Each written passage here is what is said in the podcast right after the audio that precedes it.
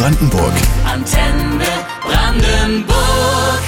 Willkommen in Ihrem Sonntag mit Antenne Brandenburg. Ein gleichzeitig schillernder und ernsthafter Ex-Politiker ist heute unser prominenter Gast, Klaus Wowereit, langjähriger Regierender Bürgermeister von Berlin, auch genannt Partymeister oder liebevoll Wovi. Herzlich willkommen. Herzlich willkommen. Wie nennen denn Ihre Freunde Sie eigentlich? Na, Wovi oder zu Schülerzeiten war es auch Wove, meine Zeit lang so oder Klaus, also je nachdem. Aber Wovi ist in Ordnung. Zwei knackige Sätze bleiben ja wohl auf immer mit Ihnen verbunden. Erstmal, Berlin ist arm, aber sexy. Würden Sie den heute noch unterschreiben? Ja, das hat sich ein bisschen verändert. Wenn wir jetzt mal die pandemiebedingten äh, Probleme weglassen, dann hat sich da Gott sei Dank ja die Haushaltssituation verbessert. Es war wieder Geld da zum Investieren. Also nicht mehr ganz so arm. Sexy ist hoffentlich Berlin immer noch, aber es muss dran gearbeitet werden. Das äh, ist nicht von Natur gegeben geben, das muss man auch erarbeiten. Sie sind ja gebürtiger Berliner natürlich, um genau zu sein, Tempelhofer. Lichtenrader ähm, ist noch die Verschärfung. Noch, noch genau, ist ja nicht unwichtig in dieser Riesenstadt. Äh, was lieben Sie denn persönlich bis heute an Berlin? Ja, schon die Offenheit dieser Stadt. Es gibt Städte wie Hamburg, da muss man in die richtigen Kreise hineingeboren werden und das über Generationen, sonst gehört man nicht dazu. In Berlin ist das alles offener. Berlin ist so vielfältig. Wer hierher kommt, der kann auch tatsächlich seinen Weg machen, ohne eben im richtigen Club zu sein oder in die richtige Bar zu gehen oder weiß ich was. Wenn er offen ist, dann findet er auch Kontakt und Aufnahme und wird ganz schnell eigentlich integriert, wenn er selber dazu bereit ist. Gefällt Ihnen auch bis heute, dass es keine Sperrstunde gibt? Sperrstunde, was ist denn das? Das kennen wir als Berliner doch gar nicht. Äh, es gibt jetzt aber de facto ja eine Entwicklung, dass in vielen Restaurants früher zugemacht wird oder auch später aufgemacht wird, weil einfach das Personal nicht mehr da ist. Also da muss man aufpassen, dass das nicht dann doch noch zur Provinz wird. Man mag es ja kaum glauben, wenn man sie sieht. Übrigens auch braun gebrannt sehen sie aus. Äh, sie sind vor kurzem 70 geworden. So ist das. Erschrecken Sie da manchmal selbst noch, wenn Ihnen das bewusst wird? Also 70-Jährige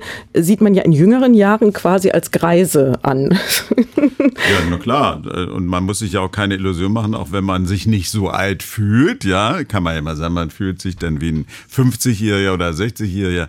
Nee, also es macht mir keine Probleme. Altern gehört zum Leben dazu. Und die Alternative wäre ja früh zu sterben, das will man nur garantiert nicht. Nein, damit muss man umgehen, aber ich mache mir auch keine Illusion darüber, dass das nur jetzt alles nur noch gut ist und äh, der Körper nicht anfälliger ist als früher. Also 70 ist schon eher ein wertes Alter. Das heißt aber auch, dass einem das bewusster ist und man die Zeit mehr genießt oder warum ist es wichtig, sich da keine Illusionen zu machen? Zu genießen sowieso. Solange man einigermaßen gesund ist, ist das das Wichtigste erstmal und natürlich, wenn die Rahmenbedingungen stimmen und sich dann klar zu machen, ja, so viele Jahre hast du nicht mehr. Ich sage das immer so wie so beim Maßband, ne? so mit 100 Zentimetern. Ja, da muss man mal sehen, 70 äh, hat man davon schon hinter sich, dann bleibt da oben nur noch so 30. Man wird aber ganz selten ja mal 100. Das ist dann schon irgendwie doch überraschend, dass es so ist, aber das geht vielen Menschen so.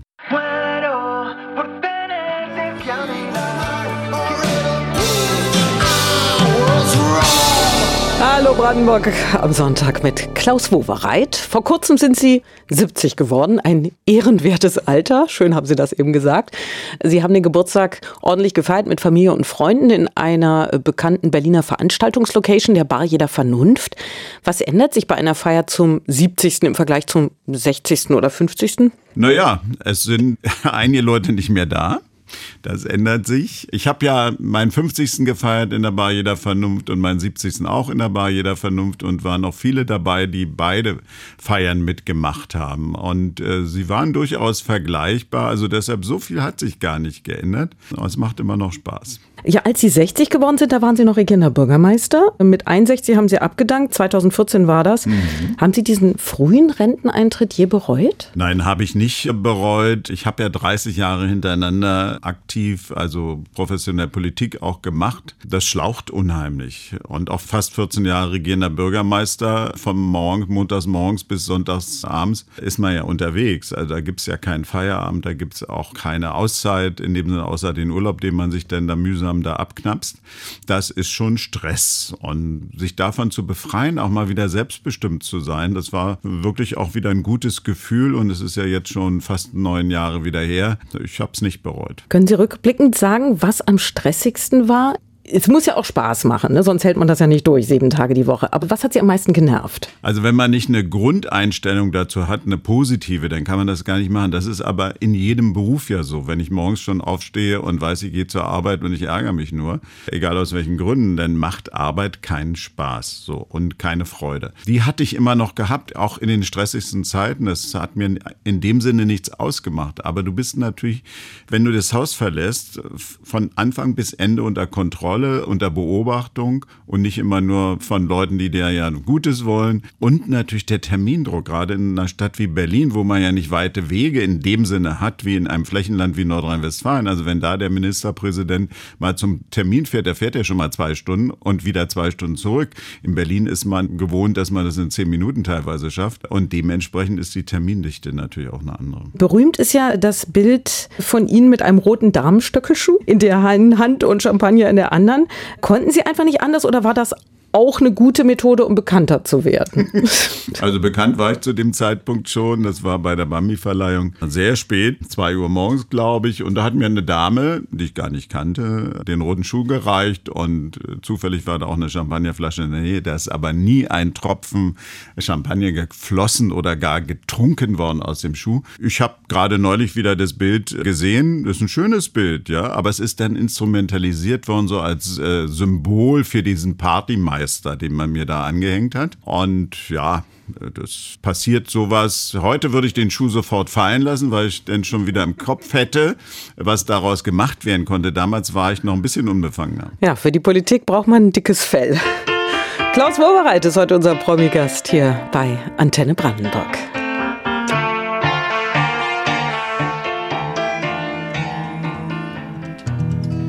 Klaus Wowereit ist bei uns der vielleicht bekannteste ex-regierende Bürgermeister von Berlin. Pragmatiker und Partylöwe, so lautete mal eine Schlagzeile über Sie. Äh, das stimmt schon ein bisschen, oder? Gute Laune und hart arbeiten gehören bei Ihnen zusammen? Also gut, ich bin erstmal ein positiver Mensch, was also auch Fröhlichkeit anbelangt, aber natürlich, äh, das kannst du nur machen, wenn du hart arbeitest. Ich sag mal, wer feiern kann, der muss auch hart arbeiten. Also wenn da irgendwie der, das Amt mit beeinträchtigt gewesen wäre, wäre es nicht gegangen. Und außerdem, was immer als Party und Feier bezeichnet wird, ja, das macht Spaß, wenn du das einmal im Monat machst, aber nicht, wenn du das täglich machen musst, weil alle erwarten das ja. Das Schönste war immer, dass Medien, also Zeitungen oder so, die gebeten haben, dass ich da hinkomme zu ihrer Feier, denn anschließend sagen ja, der feiert ja nur. ne? Wenn du nicht hingegangen wärst, dann wärst du wieder auch falsch am Platze gewesen. So, bei mir war der Unterschied zu Eva Diebken. Eva Diebken hat man äh, angemerkt, dass es ihm keinen Spaß macht. Ich bin da ein bisschen professioneller gewesen. Wenn ich wohin gehe, dann gebe ich den Leuten auch das Gefühl, dass es mir Spaß macht. Sie sind allerdings ja auch gerne aufgetreten mal bei Wetten das, oder? Sie haben auch mitgespielt zum Beispiel in der Komödie Alles auf Zucker oder so. Das waren dann schon die schönen Momente. Naja, das war ja das, was ich versuchte auch immer klar zu machen. Berlin hatte ja zu dem Zeitpunkt unheimlich viele industrielle Arbeitsplätze verloren. Hunderttausende, sowohl im ehemaligen Ostteil der Stadt wie im Westteil der Stadt. Und die waren nicht mehr so einfach zu ersetzen und zu begreifen, dass wir, das war ja das mit arm, aber sexy, ja, dass wir aber kulturell sehr viel zu bieten haben, das Lebensgefühl in der Stadt, die Offenheit. Und das muss auch dann demonstriert werden. Den Medien, die da gekommen sind und die Musikverlage und alles, was da an Kreativkultur da war, Kreativwirtschaft, die auch willkommen zu heißen und ihnen den roten Teppich auszurollen und gegebenenfalls auch mal selber darüber zu gehen, einfach um die Wertschätzung auch zu zeigen der Stadt.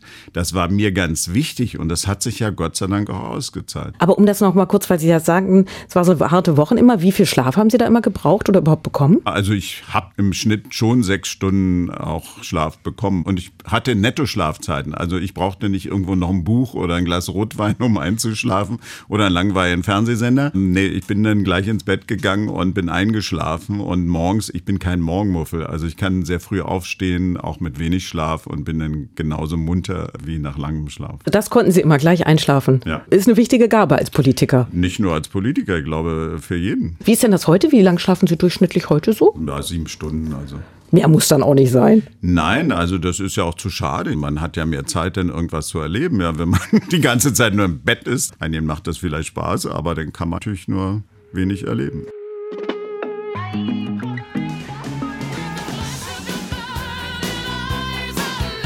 Schönen Sonntagvormittag. Unser heutiger Stargast Klaus Wowereit, einst bekannter Strahlemann als regierender Bürgermeister von Berlin. Wobei man ja sagen muss, in ihrem Leben war bei weitem nicht alles lustig. Sie sind groß geworden in sehr bescheidenen Verhältnissen. Kein Vater, vier ältere Geschwister, zwei Brüder, zwei Schwestern. Einer ihrer Brüder hat sie finanziell während ihres Jurastudiums unterstützt. Wie wichtig war Familiensolidarität, als Sie groß geworden sind? Die war sehr wichtig, ja, ohne die Mentalität auch meiner Mutter, die ja so einen guten Grundsatz hatte, den Kindern, uns sollte es besser gehen als ihr selber. Sie war Arbeiterin, hat schwer geschubbert und die Kinder großgezogen, aber sie hatte immer das Ziel gehabt, dass es uns mal besser gehen äh, sollte.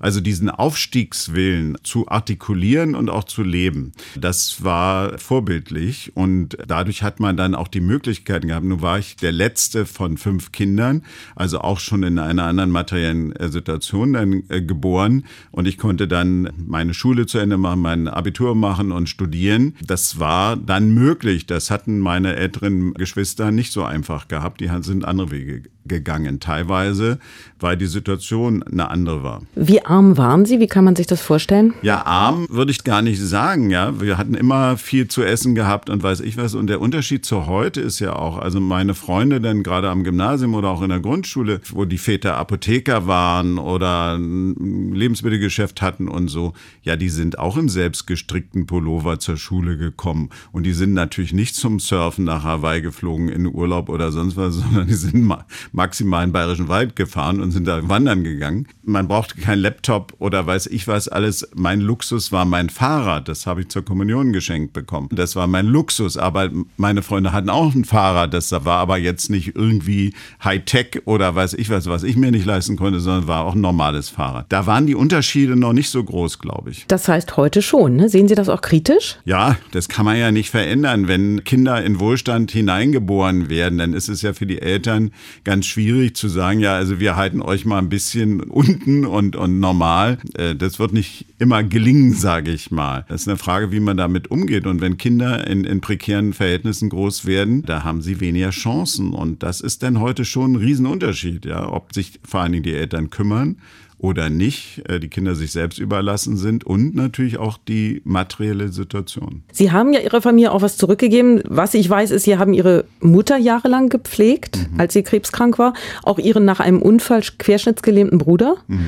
weil Sie was zurückgeben wollten oder ging es auch einfach gar nicht? Sie mussten das vom Herzen her machen. Das war gar keine Überlegung. Ich war da und dann hilft man. Ja, wenn ich vielleicht gar nicht mehr zu Hause gewohnt hätte, als meine Mutter schwer krank wurde, dann wäre das vielleicht eine andere Überlegung gewesen. Aber ich war da und ich habe es gemacht und ich habe es auch gerne gemacht. War natürlich nicht einfach. Das weiß jeder, der so eine Pflege macht zu Hause, das zu organisieren. Ich bin ja dann auch arbeiten gegangen, musste das alles organisieren und hinkriegen. Aber es war ja auch viel Dankbarkeit, die zurückkam. Das macht einen dann auch wieder zufrieden. Klaus Wowereit erzählt uns Geschichten aus seinem ungewöhnlichen Leben noch bis zwölf hier auf Antenne Brandenburg. If you hate me after what I say. Einen guten Vormittag Ihnen. Arm, aber sexy. Klaus Wowereit ist heute unser Promi-Gast hier in Hallo Brandenburg am Sonntag. Kommen wir zu Ihrem zweiten berühmten Satz. Ich bin schwul und das ist auch gut so. Den haben Sie auf einem SPD Parteitag gesagt, als Spitzenkandidat ihrer Partei, bevor sie mit einem Misstrauensvotum den Senat von Eberhard Diebken gestürzt haben. Wie spontan war dieser Ausspruch, dieses Outing? Also der Spruch, der kam aus dem Bauch, deshalb war er auch so, wie er war und höchstwahrscheinlich auch so gut und so prägnant. Hätte auch sagen können, ich bin schwul und dafür muss ich mich nicht entschuldigen oder sowas, aber es ist auch gut so. Und viele haben sich an dem Wort auch abgearbeitet. Was hat er denn damit gemeint? Alles Quatsch kam aus dem Bauch heraus. Ja, das hat natürlich auch eine Vorgeschichte gehabt. Die Umstände des Verlassens der Großen Koalition mit der CDU waren ja nicht so einfach. Vor allem wir brauchten die Unterstützung der damaligen PDS und die Stimmen zur Abwahl von Eberhard Diebken und auch zur Wahl meiner Person dann zum regierenden Bürgermeisters. Es war also eine schwierige Situation. Und ich hatte im Gefühl gehabt, dass auch meine persönliche Situation eine Rolle spielen könnte in einem harten Wahlkampf. Äh, bis dahin war ich auch der Auffassung, mein Privatleben geht eigentlich keinen in der Öffentlichkeit was an an und da bin ich heute auch noch dafür, dass wir das mal erreichen. Aber damals war das eben nicht so. Und dann habe ich das vor der Fraktion und vor dem Landesvorstand, es waren so 100 Leute hinter verschlossenen Türen, also na, was da verschlossen war, gesagt, um denen auch klarzumachen, wenn sie dich nominieren, sollen sie das wissen, dass sie nicht anschließend sagen, da hätten wir das gewusst, dann hätten wir dich ja nicht erst nominiert. Aber da war rauschender Beifall und einstimmige Nominierung und ja, dann ging meine Schwusus, das Arbeitsgemeinschaft für Schwulen und Lesben in der SPD, die sind nach draußen gegangen und haben gesagt, ach, unser Regierender ist schwul und so und dann brachte das äh, Queer, so ein Nachrichtenmagazin, äh, als Nachricht und dann fingen auch an, so Boulevardblätter, braucht man nicht die Namen hier zu nennen, zu recherchieren. Wir hatten dann auch Hinweise, dass die also nicht in positiver Art und Weise recherchieren wollten, sondern nach dem Motto, na, da wird sich ja irgendeine Schmuddelgeschichte finden lassen. Und dann habe ich auch gesagt, dann sage ich es auf dem Parteitag, lass mich davon nicht abhalten. Ja, das hat ja dann eine weltweite Resonanz gehabt. Das war mir damals auch noch nicht so bewusst. Sie haben ganz bestimmt auch den Weg geebnet für andere nicht nur Politiker in dieser Situation wahrscheinlich dann auch selbstbewusst damit umzugehen. Was war die schönste Reaktion rückblickend, die Sie darauf bekommen haben? Können Sie das noch sagen? Ja, das kann ich genau sagen. Ich habe durchaus nennenswerte Anzahl von Briefen bekommen von Eltern, die mir geschrieben haben, Herr Wowereit, seitdem Sie das gemacht haben, können wir viel besser zu unserer Tochter oder zu unserem Sohn stehen. Und wir können das auch gegenüber den Nachbarn oder in der Familie tun. Das haben wir bis dahin nicht getan. Sie haben uns da Mut gegeben. Oder ich habe von gestandenen Persönlichkeiten, Ärzten oder so, die schon, weiß ich, 35 waren und im Berufsleben voll etabliert waren, gesagt, ja, jetzt trauen Sie sich auch, sich zu outen. Das hat mich schon sehr, sehr berührt und im Nachhinein auch stolz gemacht.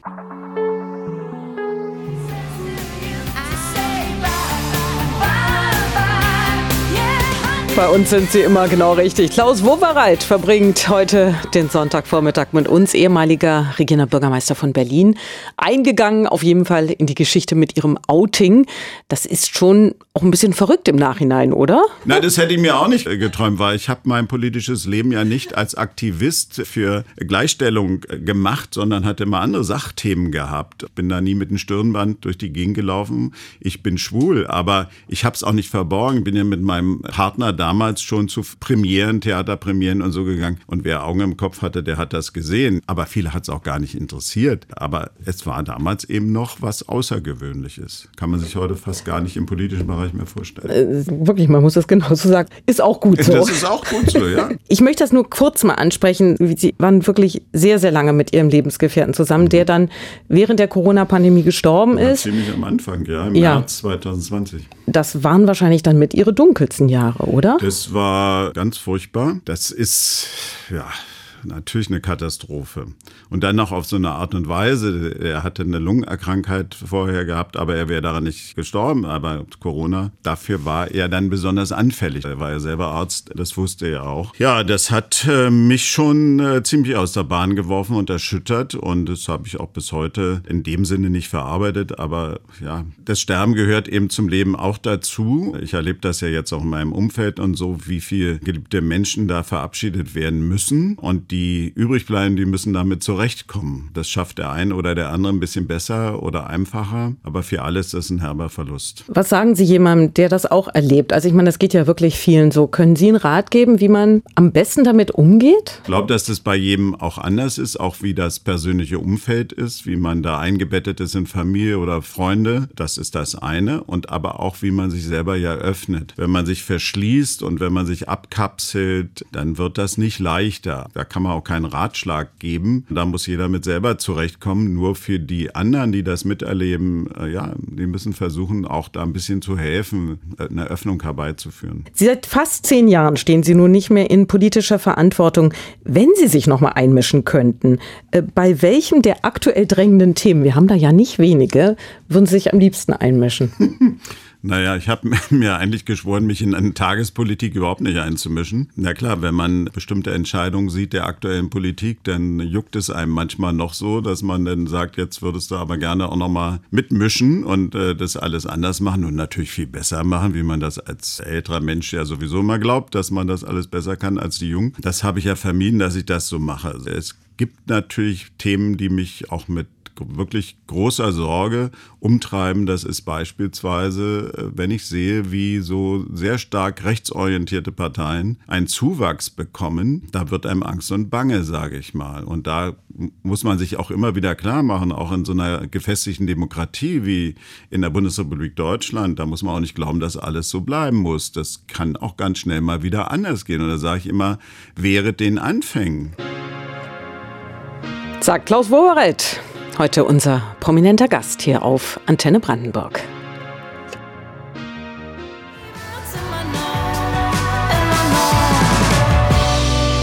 Hallo Brandenburg am Sonntag. Heute mit Klaus Wowereit. Sie sagten eben, was den Zulauf zu sehr rechten Parteien betrifft, wäre den Anfängen. Aber vielleicht haben viele dieser Wähler das Gefühl, dass die etablierten Parteien nicht genug für sie tun? Dass Parteien, Personen äh, ihre Meinung versuchen umzusetzen, okay. Aber die Wählerinnen und Wähler sollen auch überlegen, ob sie aus Protest oder aus welchen Gründen diese Personen wählen oder Parteien. Mal ein Blick ins Parteiprogramm würde mal nicht schaden. Und dann müsste man eigentlich zu der Erkenntnis kommen, auch bei allem Ärger über die etablierten Parteien. Naja, also da das Kreuz zu machen, ist sicherlich nicht die richtige Entscheidung. Auch als ehemaliger Politiker, was sagen Sie uns, sage ich mal, als Wahlvolk? Äh, sollte man vielleicht auch mal ein bisschen nachsichtiger manchmal sein mit den Politikern? Politikern? Ja, ja, wenn Politiker Mist bauen, dann sollte man nicht nachsichtig sein. Das ist ja klar, dass, dazu sind sie Politiker und stehen in der Öffentlichkeit. Da kann man nicht erwarten, dass man geschont wird. Aber es ist ein, ein Beruf, der es wirklich in sich hat was auch sich verändert hat in den letzten Jahren, die Erwartungshaltung an die Politik wird ja immer größer. Ja, auch an den Staat. Der muss alles regeln. Der kann nicht alles regeln. Also man muss sich als Bürgerin und als Bürger auch mal fragen, was kann ich auch alleine verantworten und wo ist meine Verantwortung und was kann der Staat leisten. Sie hatten ja auch seinerzeit viel zu tun mit Matthias Platzek, mhm. ehemaliger Ministerpräsident von Brandenburg. Sehen Sie sich heutzutage eigentlich manchmal noch? Na, selten, weil da hat jeder seine Wege und äh, bei Veranstaltungen dann äh, passiert das schon. Aber wir haben immer noch einen freundschaftlichen Kontakt. Wenn Sie zurückblicken auf Ihre Amtszeit, äh, man kann ja nicht nur richtige Entscheidungen treffen. Das gilt ja für jeden Job und jeden Menschen ähm, im Leben. Aber gibt es da etwas, das Sie heute noch bedauern aus Ihrer Amtszeit oder wird man da einfach irgendwann altersmilde und sagt sich jetzt Schwamm drüber?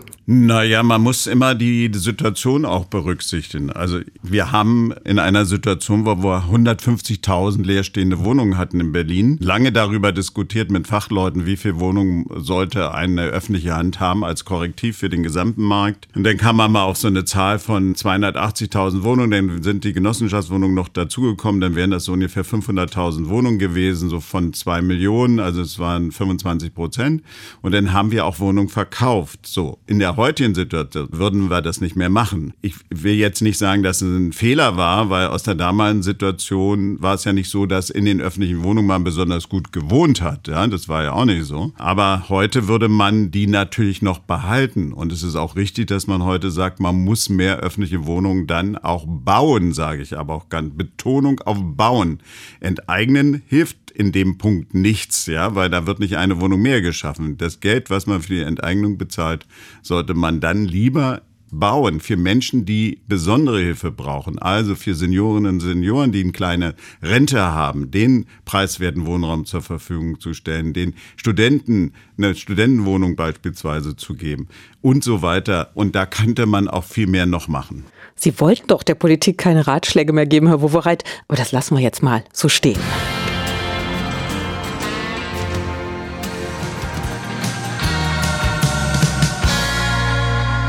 Chris Isaac in der schönsten Musik. Und wie jeden Sonntag ein Prominenter begleitet uns durch den Vormittag. Wovi ist heute unser Stargast, der ehemalige regierende Bürgermeister von Berlin, Klaus Wowereit, hier auf Antenne Brandenburg.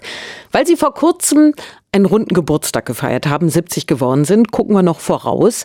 Was haben Sie sich vorgenommen fürs neue Lebensjahr, fürs neue Lebensjahrzehnt? Was ist Ihnen da durch den Kopf gegangen?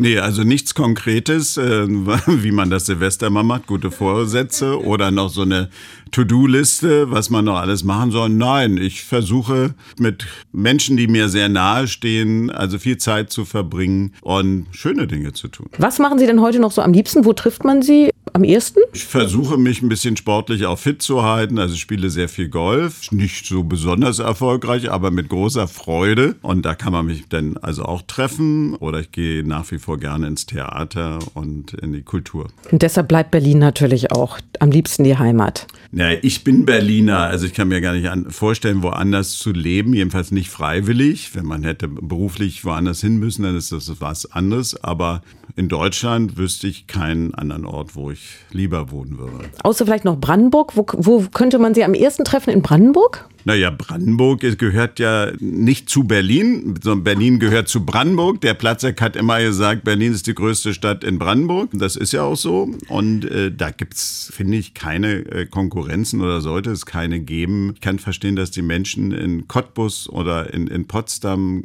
auch sehr gerne leben, ist ja ihre Entscheidung auch. Und heute können wir ja das auch entscheiden, wo wir leben wollen. Und da gibt es vielfältige Möglichkeiten. Und der eine liebt eher auch das Ländliche und der andere braucht eine Stadt. Ja. Aber schöne Golfplätze haben wir auch in Brandenburg. Na, da sind ja viel mehr als in Berlin. Wir haben in Berlin drei und in Brandenburg, weiß ich, glaube 19 oder sehr schöne. Und ich bin in äh, Brandenburg auch in Motzen Mitglied. Also. Da wissen wir ja, wo wir sie antreffen können. Dann vielen Dank, dass Sie gekommen sind. Alles Gute. Ja, den Hörerinnen und Hörern auch alles Gute und natürlich dem RBB und Antenne sowieso. Vielen Dank. Und ein aktueller Hinweis vom Antenne Verkehrsservice. Vorsicht bitte auf der A10 südlicher Berliner Ring Richtung Dreieck-Werder. Zwischen Ferchendreieck Potsdam gibt es Behinderungen wegen einer ungesicherten Unfallstelle auf der rechten Spur. Den kompletten Überblick über die Straßen, den hören Sie gleich nach den Antenne-Nachrichten um 12. Antenne Brandenburg.